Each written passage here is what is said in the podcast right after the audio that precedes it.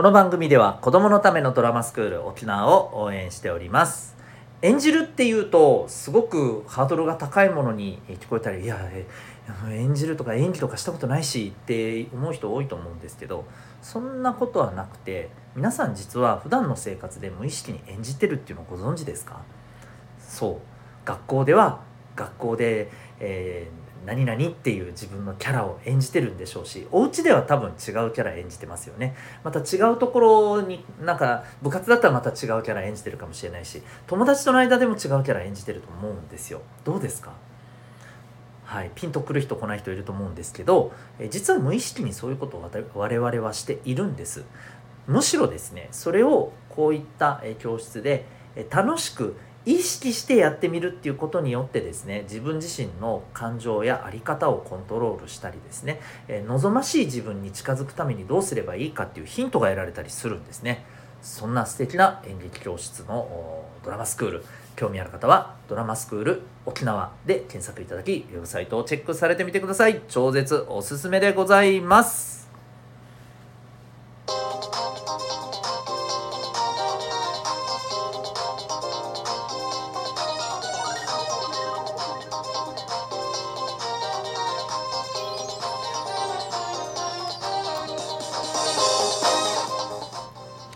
皆さん日々行動してますか？小中高生の皆さんに日々の学生生活を楽に楽しく生きる方法をお伝えする生きる力ジオホームルームのお時間でございます。お相手は私強みをコーチングで伸ばす親子キャリア教育ナビゲーターのデトさんです。えー、おうち学校とは違う学びと自分の居場所が得られるオンラインコミュニティ民学を普段は運営しております。この民学はですね、えー、Zoom と LINE で、まあ、あの構成されているコミュニティなんですけれども Zoom を使った質問相談 OK ポイントでご褒美までもらえてしまうオンラインの自習室とかあるいは、えー、好きなジャンルで雑談交流できるお部屋とかこういったことを24時間、えー、使うことができるというところでございます。それだけではありません。えー、心理学お金の知識楽しく生きるスキルなどを学べるオンラインの授業も受けることができます学校で学べない、えー、で知っておくとですねものすごく得な、えー、ことを、まあ、授業で受けられるっていうね、えそんなものもあります興味ある方は、えこの放送の下の方にちゃーっと行ってもらうとですね、えリンクがあるのでえウェブサイトをチェックされてみてください。こちらも体験などもね、できますので、えー、ぜひぜひ興味ある方はお願いします。ということで3月7日、もうすでに夕方です。えー最近生きる力ジオ夕方に更新した方がいいんじゃないかと勝手に思ったりしてます。まあいろいろやってみますんで、はい、あの、えー、毎日とにかく更新はしていきますんでね、はい、えっ、ー、と、ぜひぜひよろしくお願いします。で、えー、昨日ですね、ワンピースのアニメの話をしたんですけれど、えー、っとですね、僕こう、最近、このブワーっとね、ドレスローザ編からあと、こう、和の国編まで渡って見てきてね、ジンベエがかっこいいなって思うんですよね。やっぱ僕、おっさんだからかもしれませんけど、ジンベエかっけえわーって本当に思うんです。ね、この、ビッグマムから抜ける時にね、このあの潔さとかさめちゃくちゃかっけーって思ったんですけどちょっとあのなんでしょうね。昔の、えー、古き良き時代のヤクザのようなねああいうこう親分みたいなあの感じはすげえね、えー、憧れるんですが、えー、彼のね名言失ったものばかり数えるなってやつ知ってますか？あのルフィがねお兄さんのエースを失って悲しみに暮れている時にね、えー、彼に対して奮い立たせるっていうね意味でこう放った言葉なんですよね。失ったものばかり数えるんじゃないとお前には残されてるものがあるだろうと。一体それは何だと。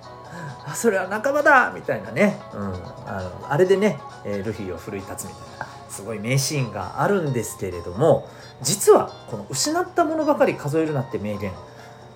ジンベエさんオリジナルではないんですね。はい今日知りましたよ。えーと、今ちょうどね冬季のパラリンピックが開かれてますけれどもパラリンピックの父と言われるグッドマン博士という方がいてですね。この方があのおっしゃった、はい、名言らしいです。オリジナルは。えーと思って、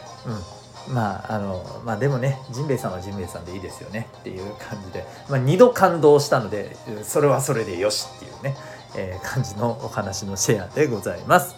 えー、それでは今日のホームルームのテーマに行きたいと思います。今日は普通を分解するというテーマでいきたいと思います。えー、皆さん普通ってよく使いませんか？お家に帰ってきてお家の人から「え今日今日学校どうだった?」うん？普通みたいな絶対言ってませんか？そんなことない？はい。いや別にいいんですよ。言ってても。で今日言いたいのはねあのその普通その使い方の普通じゃないんですよ。えっとどっちかっていうとね普通だったらこうしてるよねとか。みんなは普通にこんな風にやってるよとか。そういう感じの使い方ですね、うん、その普通です。いわば何て言ったらいいのかな。うーん。何て言うの？まあもうもう本当そのま難しいな別の言い方で表すのね、うんと、ほとんどの人はこうしているよみたいな意味合いで普通ってねいう風にあの使うんですよね、うん、そういう感じの普通です。でこの普通についてちょっと掘り下げてね考えていきたいんだけれども皆さんどうですか？そういう普通って使い方よくしますか？うん。でこれはですね僕はちょっとあ 注意してほしいなって思うことが一つあってそれ何かっていうとね普通はこうこうするっていう考え方を持ってるってことはそれ選択肢が他にない他に選択肢をあまり持ってないっていうことなんですよ。そう例えばそうねあのそうそう皆さん卵焼きってさ何つけます？って聞かれた時に「え普通は醤油でしょ」っていう人は醤油以外かける選択肢って多分基本的にあまりないんだよね。そう頭から外してると思うわけ。でそういう人ってもしかしたらね、えー、スイートチリソースをかけてみたら「うおうめえ!」っていう可能性を見落としてることがありえるかもしれませんね。あのいやスイートチリソースうまいんすよ。あのスイートチリソースはぶっちゃけ卵焼きだけじゃなくていろんなものにかけてうまいです。あれ万能です。個人的意見なので、はい、えー、そこはあしからずって感じですけど、そうあのそういうことですよ。普通は高校だって思ってるってことは他のものはありえないって思ってることじゃないですか。でしょ？それって選択肢が少ない可能性を狭めてるっていうことにつながるんじゃないかと私は思うんですよね。でねあのただねまあ可能性が少ないっていうのが一概にダメっていうわけではないんだよ。またこれちょっとあの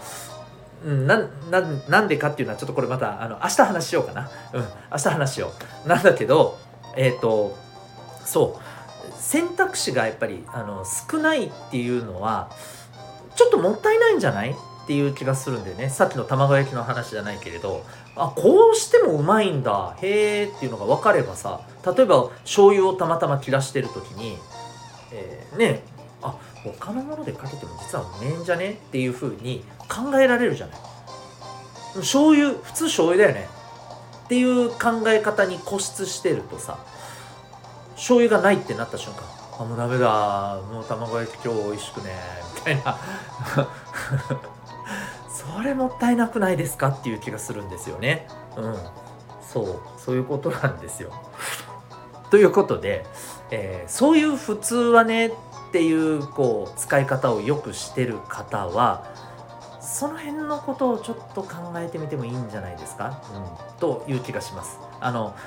そういう普通普通はこうするのがこうするのが普通だよとかね、えー、そういうふうなことをよく使ってる人からするとちょっと今日聞いてて耳が痛かったりちょっとなんかうんねああってちょっと思うところもあるかもしれないけどさ、うん、正直私はそういうふうに思います。まああのもちろんね、えー、これはさっきも言ったように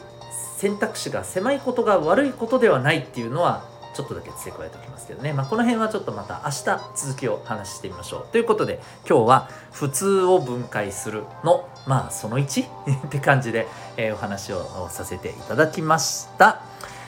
えー、この放送ではですねこのホームルーム以外にも生きるスキルの授業あごめんなさい。聞くだけ生きるスキルの授業という有料の放送もしております、えー、250円で、え全部の内容を聞くことができて最初の何分かだけは無料で聞くことができます、えー、どれもですね、え勉強の、まあ、自主学習の仕方だったり心理学のことだったりですね人間関係に役立つ心理学のことだったり、え、これから先の、ま、将来を考えた時にこういうことやってた方がいいよこういうこと身につけた方がいいよっていうような、え、スキルのことだったりを、はい、あのがっつりえ、時間かけてお伝えしています。すぐ実践できるようなねあの内容になっているので、えー、ぜひ興味ある方はそちらの方もチェックしてみてください。というわけで、え、心が躍るような学びの瞬間えー、この、えー、今日明日もですね、えー、掴んでいけるように行動してまいりましょう。親子キャリア教育ナビゲーターのデトさんがお送りしました。ではまた明日。